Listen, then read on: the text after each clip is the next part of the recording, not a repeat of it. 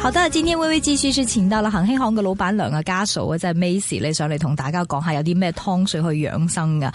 Macy 歡迎你，你好。你好， OK，啊、上一節呢，我們就講，哎呀，好濕嘅天氣咧，應該飲啲咩去濕嘅湯水啊？啊、即係重複一次啦，上一次上一次講嘅嘢，不過大家可以上網都睇到嘅，我哋啲湯水嘅料嘅，就係唔係我我唔係建議大家一定要去家嫂嗰邊去買啊吓，大家可以去任何地方去買。那麼他建議呢去濕嘅咧，佢自己食咗好多年嘅，而且在濕嘅天氣，他一個禮拜起碼飲兩次嘅係。 OK，仲有包括啦扁豆、赤小豆、太子參、螺頭肉、豬尾骨，唔係豬尾吓，豬尾骨加薑加果皮。係啦 O、k 一定係誒、呃一定咩湯都要加薑加果皮係嘅啦味道啊，加埋嗰個可以誒冇咁涼啊，係咪？係冇啦，咁寒啊。係啦， OK，然後出咗之後呢，就比較，尤其呢啲香港啲好濕嘅天氣，去濕對女人好好嘅。係而且呢，這是一家大小都可以嘅係。不過我上一集沒有問你啊，比如說在挑選方面，譬如我真係唔係買一包嘅，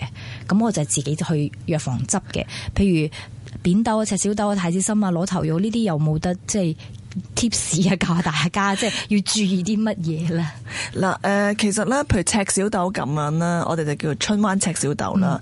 有冇可能而家好多人咧就，誒，我都係買赤小豆翻去煲，點解飲嚟飲去都飲唔出好似細個嗰啲？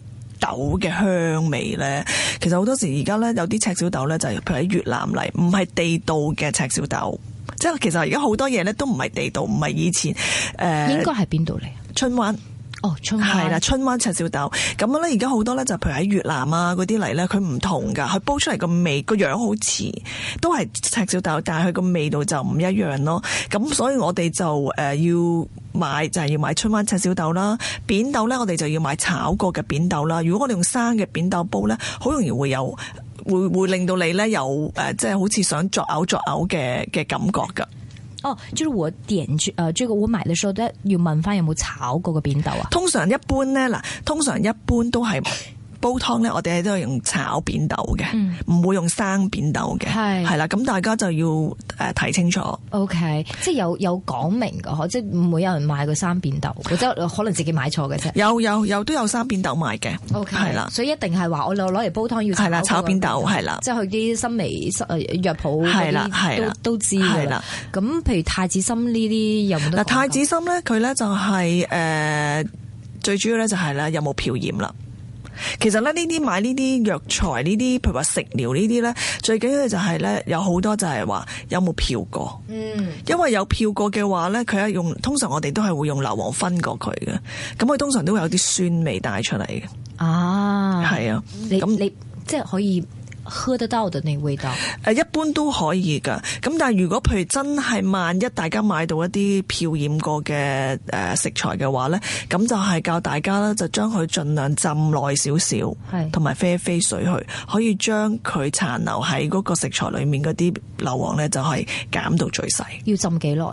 如果佢真係漂染過，你要浸大概兩三個鐘頭哇哦要再浸飛飛，咁耐係啊。咁但係其實如果你浸得太耐，有啲嘢浸得太耐，你咪係會咯影響個藥性㗎。咪係咯係啊。咁所以大家真係要小心咯。所以你你哋賣嗰啲係就冇係啦漂染過。我哋係啊。係一般嚟講就係睇佢嘅顏色係咪太過唔即係太過白啊？係係，咪因為咧，其實好 多誒、呃香港人咧買嘢咧，好中意白啦、金黃啦、係啊靚啦係啊，即係佢哋就係睇表面係嘅。咁但係其實好多時咧，如果天然嘅嘢咧，佢應唔該會誒唔會係咁樣嘅。但係譬如有又好難，即係好難去界定嘅。有啲嘢佢本身係係係好白嘅。係好似譬如話淮山咁樣啦係，如果你用鮮淮山去曬咧，因為淮山係好白噶嘛，係曬完出嚟係好白嘅，佢只不過係過咗一段時間啦，佢就會慢慢變黃。啊，明白。係啊即係誒，如果新鮮嘅話，這個淮山就是應該白一點。係很白的。明白、o 嗯 k 所以講翻呢個湯水就去濕嘅。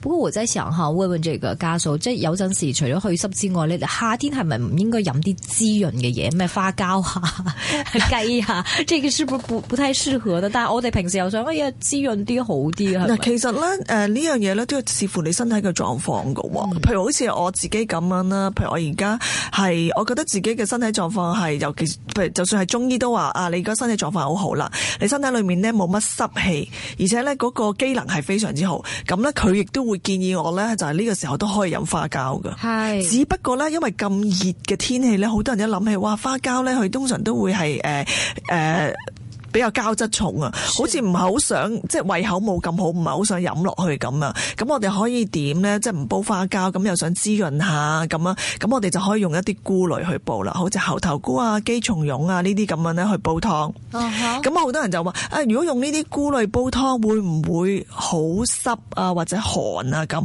咁又係嗰個。你可以放兩片薑啦，嗯放一片果皮落去啦，就可以解除咗呢一個問題啦。咁同埋菇類咧，猴頭菇啊、姬松茸啊呢啲咧，都係可以咧有抗氧化作用，即是話可以令到我哋咧就係延遲衰 老。但是菇唔係本身就係濕嘅咩？佢係㗎，都係㗎。咁但係我哋咧可以落兩片薑咯，咪可以哦去咗 OK 佢嘅寒氣啊、濕氣咯。即係咪菇類一般嚟講，一般嚟講菇類都比較濕的 呢？誒、呃都係嘅，因為咧，其實菇類咧，佢喺木度漚出嚟噶嘛，全部都係啲木度漚出嚟噶嘛，所以係啦，所以佢係比較係濕少少嘅，濕重少少嘅。咁但係我哋咧，如果我哋真係怕嘅話，咁其實我哋好簡單嘅啫，對除咗落薑、落果皮之外咧，我哋落生熟薏米，生薏米三錢，熟薏米三錢，咁咪又有去濕嘅作用，亦都有美白嘅作用，又有抗氧化嘅好處啦。猴頭菇、生熟薏米，仲有邊個？誒、猴頭菇、姬松茸、姬松茸、茶樹菇，茶樹菇。係啦。 OK，咁我哋又係啦，可以落咧係四至五粒螺頭啦，乾螺頭啦，咁又係將佢調下味，亦都有補腎嘅作用， OK，跟住加埋螺頭肉、係啦，誒豬尾骨。係啦。 OK，呢個就都有啲似上面，不過係誒冇咗咩扁豆、赤小豆。係啦，因為佢呢一誒嗱扁豆赤小豆，我哋主要用嚟去濕噶嘛，係而呢一個咧，我哋咧就係用嚟滋滋潤啦潤嘅，同埋咧就有抗氧化，或者我哋可以加少少雪耳添喎。哦因為 OK 其實雪耳嘅作用咧係好好㗎，雪耳咧係喺嗱講緊係我個老爺同我講啦，係以前咧其實雪耳嘅功效咧等同於燕窩㗎。咁犀利，嗯咁啊係，係啊，其實佢都個係膠質嘅，佢好膠質，佢好多膠，好多 collagen 嘅，佢都係一樣不。affordable。係啦，平好多啦。咁但係咧就係、雪耳咧，但係有一樣嘢就係、我哋要買正正式嘅漳州雪耳嘅話咧，其實漳州雪耳係細朵嘅嗯哼即係我哋出邊見到好大朵嗰啲咧，佢都係木糠度漚出嚟嘅。哦，咁咧嗰啲咧都係嗱，好多人食雪耳咧要食佢腍，即係好腍嗰係啊啲。其實正式食雪耳咧，佢應該爽爽地嘅，哦即係佢唔應該係腍到好似一劈漿糊咁樣嘅，唔應該嘅。佢有少少爽爽地咁先至為之係靚嘅雪耳咯。啊，但是呢個誒，即係爽爽地都係有好多膠質。好多膠質㗎，你試下咧就咁樣用雪耳就咁煲水咧。如果你用得多嘅雪耳份量多咧，成碗都膠晒嘅。係啊嗯，OK，係啊那呃，这个这个目的就是说，我们又有点祛湿的作用。你刚才讲这个，又有点祛湿，又有点滋润，是吗？ 係啊，非常之，其實呢個湯咧係非常之好，而且亦都好好飲咯，好 OK 清咯，係啊。因為其實你諗下，我哋用猴頭菇、茶樹菇、姬松茸、雪耳，全部都係一啲咧誒菇類嘅嘢咧。菇類其實都好有益嘅。咁但係如果係唯一咧，我哋就係怕佢濕，但係濕我哋就可以落生熟薏米啊、薑啊、果皮呢啲解咗佢嗰個唔好嘅誒。呃唔好嘅地方啦，咁但係我哋得到嘅係好多，譬如有抗氧化嘅作用啊，而且咧亦都係可以幫助誒、呃我哋咧就係、呃大便啊，即係通通腸添啊，係啦。即係哪個方面可以幫助大便呢？邊邊隻？其實佢啲菇類全部都可以嘅。哦，菇類係菇類可以幫助大便。係啦。哦，明白。但是就說，呃會唔會飲咗變咗大便唔成形㗎？誒、呃如果你個人唔係好虛啊，誒呢啲咧應該冇問題嘅。 OK 即係話唔係濕重啊虛，其實濕重好多時咧都會令濕重就唔應該係咪？係啊，濕重嘅話，如果譬如你個就係上一集係啦上一集嗰個嗰個啦，咁係咪你自己覺得 O K 啦，冇乜大問題，覺得自己都身體狀況 O K 啦，咁你咪可以煲呢個湯咯。明白。其實好多時濕重咧，你嘅大便咧就會好爛散嘅，係啦。系啊，系啊。那其实呃，嗯刚才上一集我们讲过的那个祛湿汤和这集讲的滋润嘅啊汤水咧，喺夏天饮咧，那呃是不是都系大家将啲料一齐摆落去煲噶？ 將將嗰啲所有嘅料一齊擺你落話去。你頭先我哋講呢個猴頭菇呢啲係嘢，猴頭菇呢啲嘢係一齊擺落去煲，因為有冇啲次序 嚟嘅，先煲嚟嘅後放。嗱，其實譬如我哋講到豆類嘅嘢咧，我哋就要浸一浸佢嘅，係係啦。咁譬如你話猴頭菇呢啲，我哋都要浸一浸佢，但唔需要浸太耐嘅。浸幾耐到？浸大概半個鐘頭已經夠噶啦。哦，OK 其實最主要一樣嘢，因為菇類咧喺木度漚出嚟咧，佢一定會有一啲木裡面嘅味道噶。係咁我哋咧最主要就係揸揸水佢，即係揸咗佢裡面嗰啲所謂嘅木嘅味道出嚟咧，香香地嘅味道出嚟就得噶啦。 OK，但係一般嚟講嘅話，就是誒、呃即係浸完之後咧，譬如菇要浸啦，豆要浸啦，係半個鐘頭啦，螺頭記得要浸喎。攞頭要浸嘅。係啦，螺頭咧最好咧，譬如我哋聽日煲湯咧，今晚咧就放喺雪櫃裏面浸，哦，係啦。擺喺碗度雪櫃。係啦，因為如果因為螺頭好乾噶嘛，係咁如果你浸得佢唔透嘅話咧，佢個味道咧唔會出到咁，即係唔會唔會咁出嘅， ，OK，呃浸完之後就大家一齊擺落去煲，係啦。就唔好有先後之分嘅。誒、如果赤小豆、扁豆嗰個咧就唔需要嘅 OK 哦猴頭菇呢個都唔需要嘅。 OK，係啦就大家一齊擺。但係雪耳係咪應該遲啲擺？因為雪耳好快淋㗎嘛。嗱，如果你用漳州嗰只唔會㗎，哦即係如果你用細隊嗰只咧，嗱你就買大隊嗰啲咧，佢就好哦快就好似漿糊，即係啊係咯誒一淋滴滴淋滴㗎滴嘛，但係呢一隻唔會㗎。啊哦你煲三個鐘頭咧，佢都仲係爽爽地㗎。係啊係啊，即係嗱所可以以試所以下選料咧就係好緊要嘅。有陣時我哋就係唔知道咧，就係啊雪耳，原來唔知道原來雪耳有咁多種嘅。唔知啊係啊，唔知啊。除咗嗱，除咗一樣嘢，除咗譬如我哋有啲湯水咧要落百合。啊，百合就要後加啦，因為百合好容易咧，佢就會溶晒係，你個湯就會變到好粉嘅。係咁所以百合咧，通常我自己就會留喺最後嗰半個鐘至九個字落嘅。哦，係啦，OK，嗯，啊好，誒螺頭肉是不是越大越好噶？誒、呃當然啦，嗱，你要睇好多咧，譬如而家呃誒我哋我哋自己賣緊嘅咧，就係喺誒非洲嚟㗎啦，嗰啲螺頭。咁樣咧就係、當然係越大粒個味道越濃嘅，係一定係㗎啦，係係啦。咁如果細粒唔緊要啦，咁你咪放多幾粒咯。 OK，係即係功效是不是都一樣功效一樣，即係只不過係味道好味啲。係啦，係啦，鮮甜啲。逢係譬如鮑魚啊、螺頭啊呢啲咧，一定係越大咧，佢個鮮甜味就越好越好嘅嘅，越甜啊。但係顏色呢？螺頭又有冇顏色？咩顏色比較靚啲咧？嗱，又好難講喎，因為啊咧有啲咧漂過嘅，佢顏色就好淺係嗯嘅，深色又唔代表係一定好嘅。係咁咧，通常我哋咧就叫做胭脂紅啊，胭脂係啦，胭脂紅同埋佢夠乾係身，同埋一打開袋咧會聞到好香嘅味道出嚟。 ，OK，即係唔係腥嘅味道唔。係啊，通常螺 頭咧，如果靚嘅冇漂染過啦，同埋佢新鮮嘅話咧，一打開袋咧，佢有一袋佢有一陣好香嘅味道可以供出嚟。哦哦，咁就我以前買嗰啲唔係咁， 你買嗰啲係點嘅？係啦，即係唔唔唔會有香嘅味道咯。不過會係，我覺得係腥腥地嘅味道。唔腥啊嘅，好香嘅。系咪啊？OK，所以嗯我们上一集呢，这个介绍这个祛湿的，这一集呢就介绍这个有这个呃比较滋润的。这种滋润的话，譬如啊，有啲啊、朋友係底係熱啲嘅，係咪唔適合飲噶？都冇問題冇嘅呢個。这個又是其實我哋今日講講，我哋呢兩集講呢兩個湯水咧，其實真係誒唔會話太過熱氣啊，又唔會話太寒寒涼啊，其實好平補嘅，即係好平，其實都唔係補嘅，係調理嘅啫。誒呃依誒上一集你就說扁頭誒誒誒扁豆啊、赤小豆嗰個咧，可以係啊一個星期起碼飲兩次啦，一個星期可以喝兩次啦。那剛才我們介紹這個猴頭菇、生熟薏米、這個雞啊、雞蟲啊、雞蟲蓉啊，係嘛？係肌蟲用。跟住茶樹菇、螺頭、螺頭肉、豬尾骨加雪耳，如果願意嘅話，呢啲可唔可以一個星期個個誒、呃一個星期飲一次或者兩次以上？你可以一個月飲兩至三一次個月啦，係一個月你飲兩至唔可三以次。個個星期飲。其實嗱，其實好多嘢咧，我哋誒。呃譬如呢啲咁樣咧，我哋可以睇下視乎自己身體嘅狀況咯。有陣時，譬如你覺得自己可以冇問題，個又唔係太濕嘅，咁一個禮拜飲一次都冇問題嘅。哦，OK，即係哦，因為你因為擺咗菇，係啦幾種菇，即係其實好多好難講話誒，你可唔可以一個禮拜飲一次，或者其實你同我嘅身體唔同都唔同噶，個底又唔同，我哋平時食嘅嘢又唔同，因為你食嘅嘢咧，其實影響你個身體嘅狀況噶嘛。咁所以譬如你又要捱夜，我唔使捱夜，哦咁我咪可以入某啲湯水我去飲多啲咯。 OK 係啊，咁佢捱夜。都係一個令到你嘅身體狀況有改變嘅嘅原因嚟噶嘛明。白。你平常什麼時候睡覺？ 我好早，我十一點鐘，我最遲十一點鐘，我有時十點半我就瞓覺噶啦。十點半就上床。係啊，我睇完 睇完少少電視，有陣時譬如我哋，其實我哋好少睇電視嘅。係係啊，咁我通常咧就十點半就瞓覺。咁早啊？係啊，所以咁但我好早起身嘅。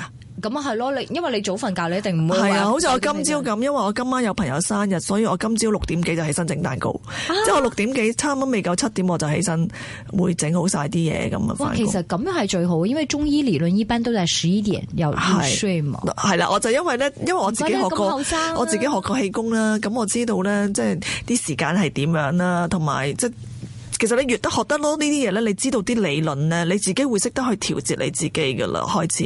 係咁其實十一點鐘到到五六點鐘咧，其實你個每一個器官都喺度清洗緊嘅。係咁譬如話誒、呃譬如誒，好、多人就知道啦，十一點鐘就係肝啦，係咪？其實三點鐘嗰轉都好緊要嘅係喎，係肺喎。啊哈，好多人咧就想皮膚靚啊，或者白淨啲啊。其實如果你三點鐘唔瞓覺咧，你個肺咧做唔到呢個排毒嘅功能咧，其實肺主皮毛噶嘛。係其實如果個肺唔好，好多人就話：誒、我食燕窩、食花膠，點解食呢啲會令到你靚啲咧？係咁你哋就會諗啊，可能係 collagen 嘅啫。其實唔係喎，因為咧燕窩同埋花膠都係入肺經嘅。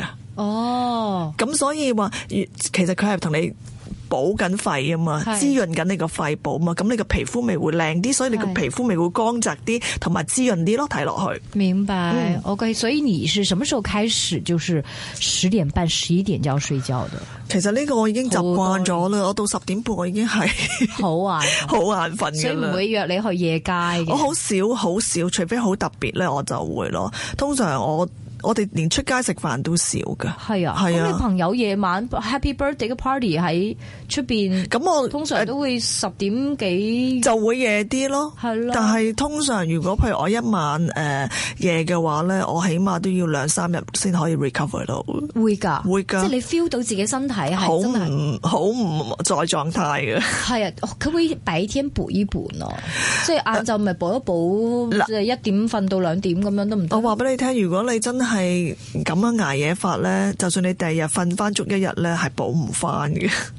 係補我自己嘅經驗啊！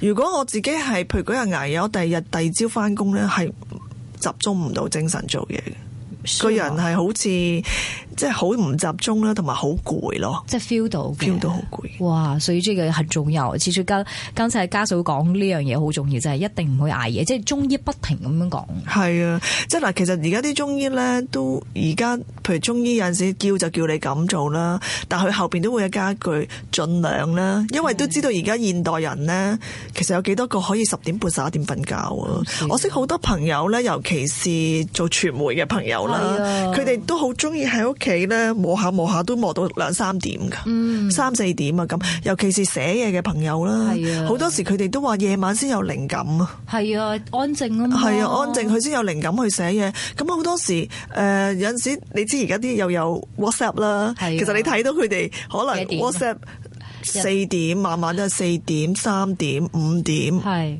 咁你諗下，佢哋點可以即係佢嘅身身體一體定點可以好咧？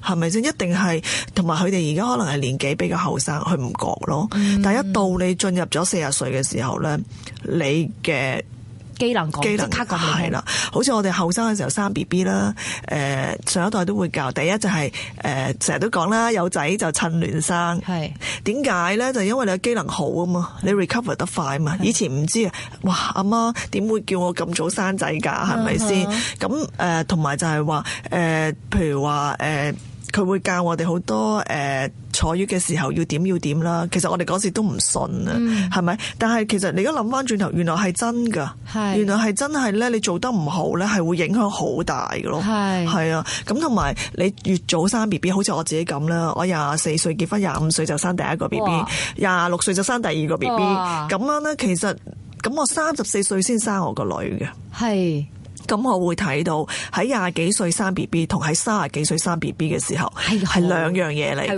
有有咩分別啊？有好大分點別。樣呢我廿四、廿五歲生堂我兩個仔嘅時候呢，我係健步如飛，嚇係冇人知道我係大肚有咗嗯嘅。喺後邊睇呢，我係完全唔知。我記得我係嗰陣時誒嗯陀 B B，我係。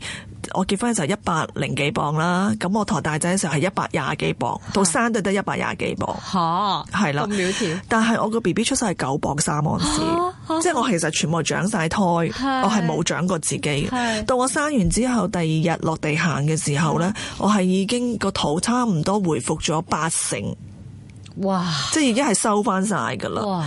咁誒、呃我記得我老公仲好笑，咁佢同我誒行喺醫院行嘅時候，佢話：咦，點解嗰個未生都仲喺度行？即係已經上咗嚟呢度，其實佢係生咗㗎啦。即係生完之後，你都知睇唔道到好大㗎嘛。但係佢一同我 compare 嘅時候，我就即係佢覺得嗰啲可能係未生嘅，仲係五六個月咁樣咯。咁誒、呃到我廿到我三十幾歲生我女嘅時候咧，其實唔係話我即係其實我嘅狀態都仲 OK，但我好容易攰啦，啊即係好容易攰。一到晏晝嘅時候，我就會覺得攰到咧係喐唔到嘅。係咁同埋就係會比較累贅啲啊，係咁你可能陀仔同陀女嘅分別啦，咁我覺得累贅啲，同埋生完之後都係要比較長時間去 recover 啦。啊哈咁因為咧女人咧其實喺廿八歲之前生仔係最好。係啊個功能係最好。一過廿八歲生咧，已經係慢，即係已經係你 recover 需要嘅時間係長咗。係，不過你係好彩，你有個好嘅老公 啦。即係你通常你廿四歲揀嘅老公，唉，即係依家好，你你明唔明啊？係即係你廿四歲好多時大家都未定性咧，你結咗婚之後 end up 咧，我見到啲結果唔係咁好喎。係，所以其實有陣時好多人依話，家好多人都係三，依家開我身邊好多女仔都係三十歲之後先結婚㗎。因為而家同我哋以前唔一樣啦。因為而家嗰啲好多時就係話揾到個好嘅，我要揾個更 加好；揾到個更加好嘅，我要揾個仲好 嘅。即係太多條件啦，而家咁嗰啲啊係。但係我哋嗰時唔係冇條件，但係我哋覺得啊簡單啱啊啦，簡單啲啦，即係覺得開心，即係舒服咯。最緊要就係即係兩個人相處舒服，誒、咁就 OK 啦。咁同埋個性啦，同埋我自己真係好中意小朋友啊。啊咁我記得嗰陣時係啊，嗰陣時就話誒人哋問咗我要生七個，哇但係其實係冇可能咯， 即 所以係唔可你以。幾大膽啊！佢三十幾歲你生你，你冇諗過，哎呀死咯！我生唔生即係可唔可以 take care 到嗰陣啊，時？其實唔係喎，反而咧，我係冇完全冇諗過呢啲自己可唔可以人。而家啲人生 B B 咧，無論結婚生 B B，佢哋都好多考慮嘅。結婚佢哋就要考慮好多嘢，呢個係咪 the right man 咧？係喎係咪可以揾到個更加好嘅 咧？即係成日都會諗呢啲。到生 B B 嘅時候，哎呀佢會點咧？我要點諗好樣去多嘢栽培佢係啊係咧？啊要點樣？要點？要點懷孕呢嗰時已經開始做緊啲 baby 嘢係啊㗎嘛，係啊，好多我見而家我好多客好緊張噶。你唔係嘅咩？我唔係噶，我完全唔係咁，即係好。咁樣，即係我生我我細路仔對我嚟講就係我生咗唔係唔教我係教，但我自己比較就係 take it easy 啲咯，係即係我冇話啲怪獸家長咁要佢點要佢點要佢點要佢係點。當然對細路仔一定有個期望喺度啦係，咁但係我亦都唔係話哇真係好緊張，要佢哋每一個 step 都要。follow 住點樣做啊？或者我又好好彩可以咁講啦。誒、我個大仔咧係一個比較好理性嘅人，好識 planning 嘅人，佢由入幼稚園嘅第一日，我未擔心過，從來未啊擔心過。似你佢學寫字，乜嘢我都唔需要教嘅，係啊佢係自己自己去做嘅。哦咁、我誒、呃 So 所以佢嘅細佬妹有一個榜樣喺度咧，哦即係佢哋會覺得啊哥哥係咁，佢哋都 follow follow，即係雖然唔可以 hundred percent 係 copy 出嚟，但係誒、呃起碼有。七八成可以跟住，所以我係好幸好好好好好 lucky 啊 lucky 咯，因為誒、呃三個真係唔需要我 spend 太多時間去誒、呃要要點要點，佢哋自己真係好多嘢自己都好獨立咯。明白。唉，我哋係咪已經揾幾集講教仔經啦？主啦，今日咧，我哋係揾咗恒興行嘅老闆娘，係 Miss，其實教講煲 煲湯嘅啫。不過因為佢好中意細路仔，扯到遠咗少少，不過唔緊要。我再重複一次啊，這一集的這個煲湯嘅料是什麼吓？即係又可以啊，即係炎熱嘅夏天咧，又可以咧係煲一啲少少滋潤嘅湯水嘅，一個月可以飲兩三次啦，即係睇你嘅大自己嘅體質啦。猴頭菇、生熟薏米係啊，雞松茸、茶樹菇、螺頭螺頭肉啊、豬尾。骨加埋，如果你中意嗰再滋潤啲，加啲雪耳嘅，咁就煲一個比較滋潤少少嘅湯嘅。那我們自己也會在網站上把這個湯的湯水啊的名字來寫出來。今天非常感謝來自是恒興行嘅老闆娘係 Macy 啊，家嫂接受微微的訪問，多謝你啊，Macy。多謝。